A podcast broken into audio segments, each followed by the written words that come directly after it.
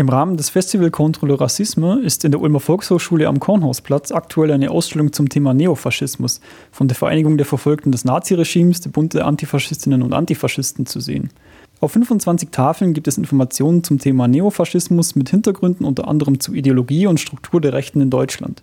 Wir haben anlässlich der Ausstellungseröffnung mit Michael Dandl vom VVN BDA Baden-Württemberg gesprochen.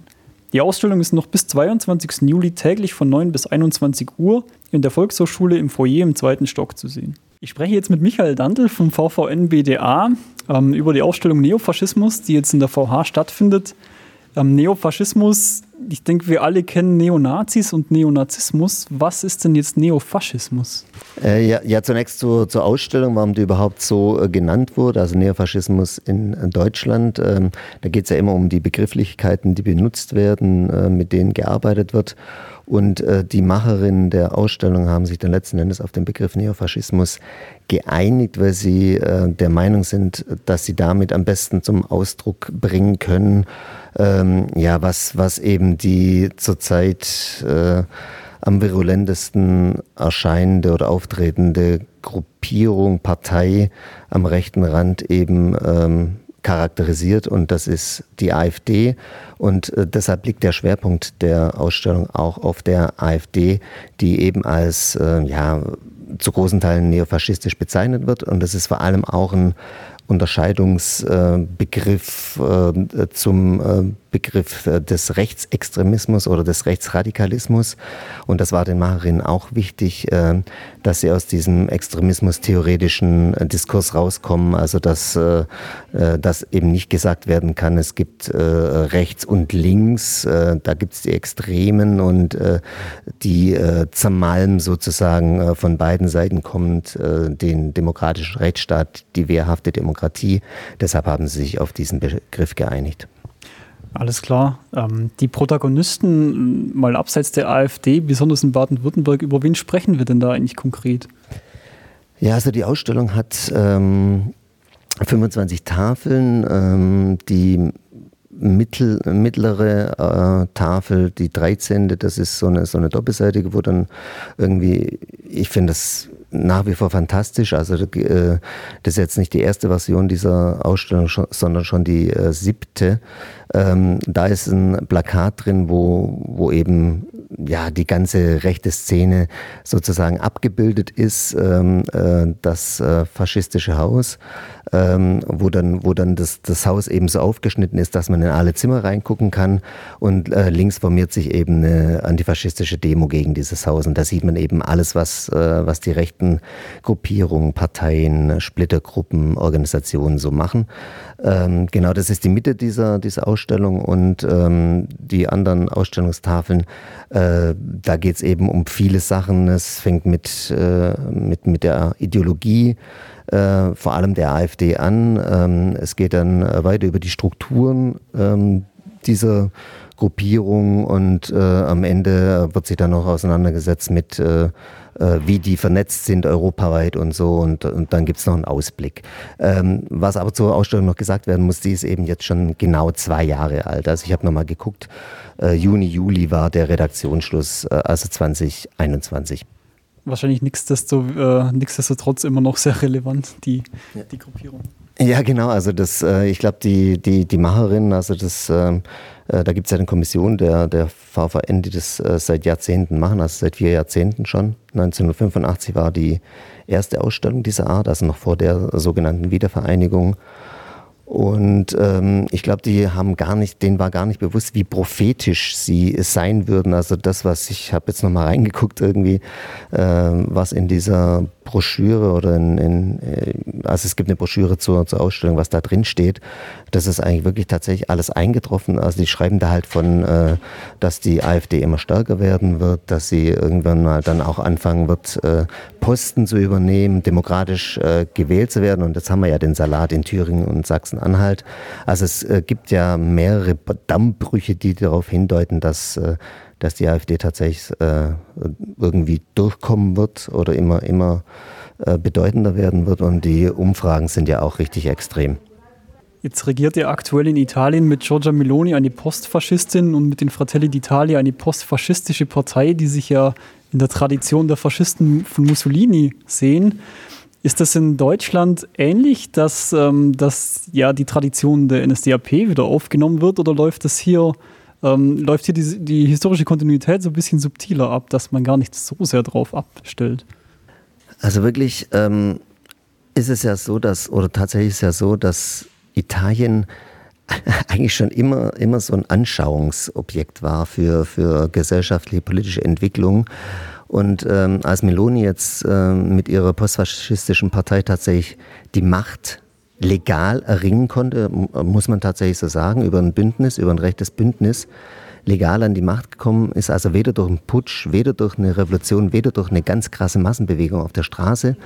Ähm, da ist mir wirklich so ein bisschen Angst und Bangen geworden, weil ich, äh, weil ich gedacht habe, ja eigentlich geht man von so etwas nicht aus, zumindest nicht in sogenannten demokratischen Rechtsstaaten. Aber wir haben jetzt gesehen in Italien, es ist durchaus möglich und das liegt eigentlich an der ähm, ja, an der äh, Konstituierung oder an, an, an den Eigenheiten der, äh, der Demokratie letzten Endes, ja, dass sie, dass sie tatsächlich auch usurpiert werden kann, dass sie eingenommen werden kann, dass sie ähm, instrumentalisiert werden kann. Und über dieses Wahlprozedere, über diese Regulationsform haben natürlich rechte Gruppierungen immer die Möglichkeit, da auch irgendwie ranzukommen. Und sowas ist auch in Deutschland möglich, ganz klar. Ähm, wir wissen hier nicht, äh, wie die historischen Bezüge oder, oder Referenzen dieser äh, äh, Parteien aussehen werden, aber auch selbst die AfD spricht ja mittlerweile, ähm, also die, die, die treten total geschichtsrevisionistisch auf.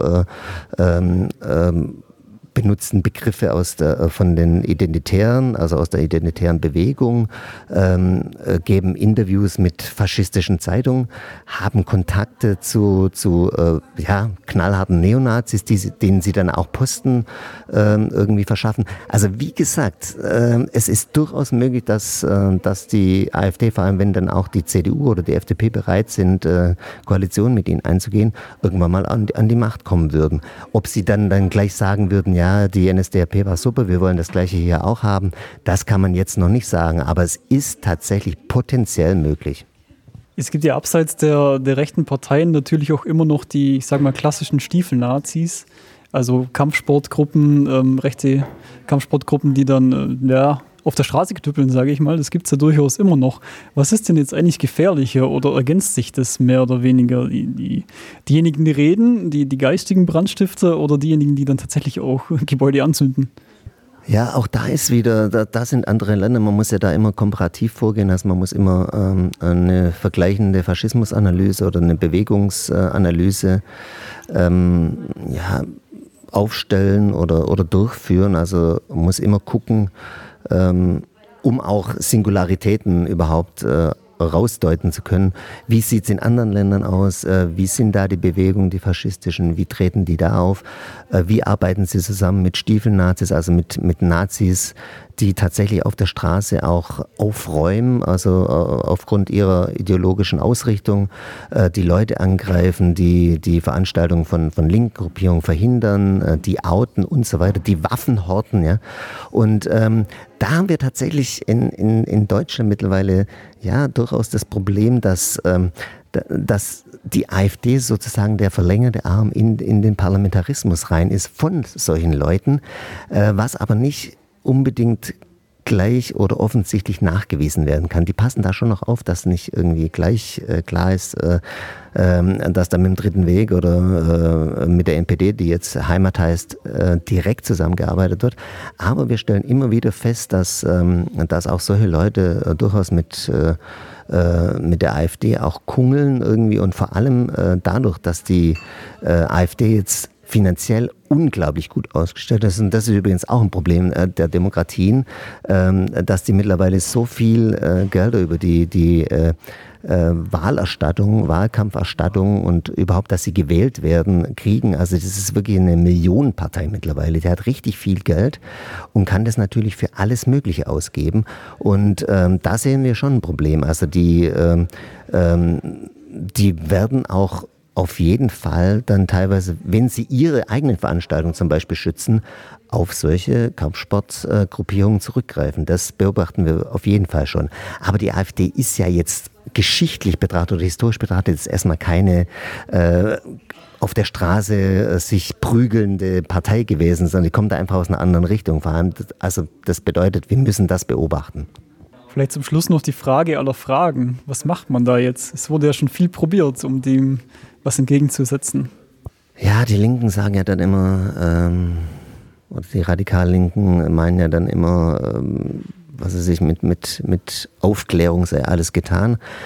Aber es ist tatsächlich so, dass ähm, wir eigentlich schon seit Jahrzehnten oder seit ja, vielen Jahren gut aufklären. Also wir sind tatsächlich diskursiv relativ gut aufgestellt über unsere Gruppierung, über unsere Organisation. Wir kommen auch in den Mainstream äh, rein äh, über ja, Talkshows oder Diskussionen oder so. Das ist, glaube ich, gar nicht mehr das Problem. Wir haben jetzt eher das Problem, dass die Leute trotz allem die AfD wählen oder wählen wollen. Äh, sprich, das ist schon lange keine mehr. Ich habe das sogar neulich in, in, in, der Taz gelesen oder irgendwo in irgendeinem äh, etwas bürgerlicheren Blatt, ähm, dass, dass eigentlich das, die, die Wählerin der AfD nicht mehr als Protestwählerin bezeichnet werden kann. Das ist der absolut falsche Begriff, sondern die sind mittlerweile überzeugt von der Politik der AfD. Die wissen ganz genau, wer dahinter steht. Die wissen ganz genau, dass der Höcken Faschist ist, ja, dass der Nazi ist, dass der als solche bezeichnet werden kann und soll und muss und dass es dann trotzdem kein Problem ist für die Leute. Ich glaube, das ist eher das Problem, dass die wirklich mit ihren Parolen, mit ihren, äh, ja, mit, mit, ihrer Gesinnung irgendwie immer extremer werden, äh, die, die, die, Grenzen des Sagbaren immer weiter verschieben und äh, wir dann letzten Endes äh, vor dem Problem stehen, dass, dass dann alles gesagt werden kann und vielleicht dann auch alles gemacht werden kann irgendwann mal, wenn sie nämlich an der Macht sind. Davor habe ich tatsächlich ein bisschen Schiss. Bedenkliche Worte zum Schluss, ja. Trotzdem vielen Dank für das Gespräch. Die Ausstellung Neofaschismus in der Ulmer Volkshochschule noch bis 22. Juli täglich von 9 bis 21 Uhr.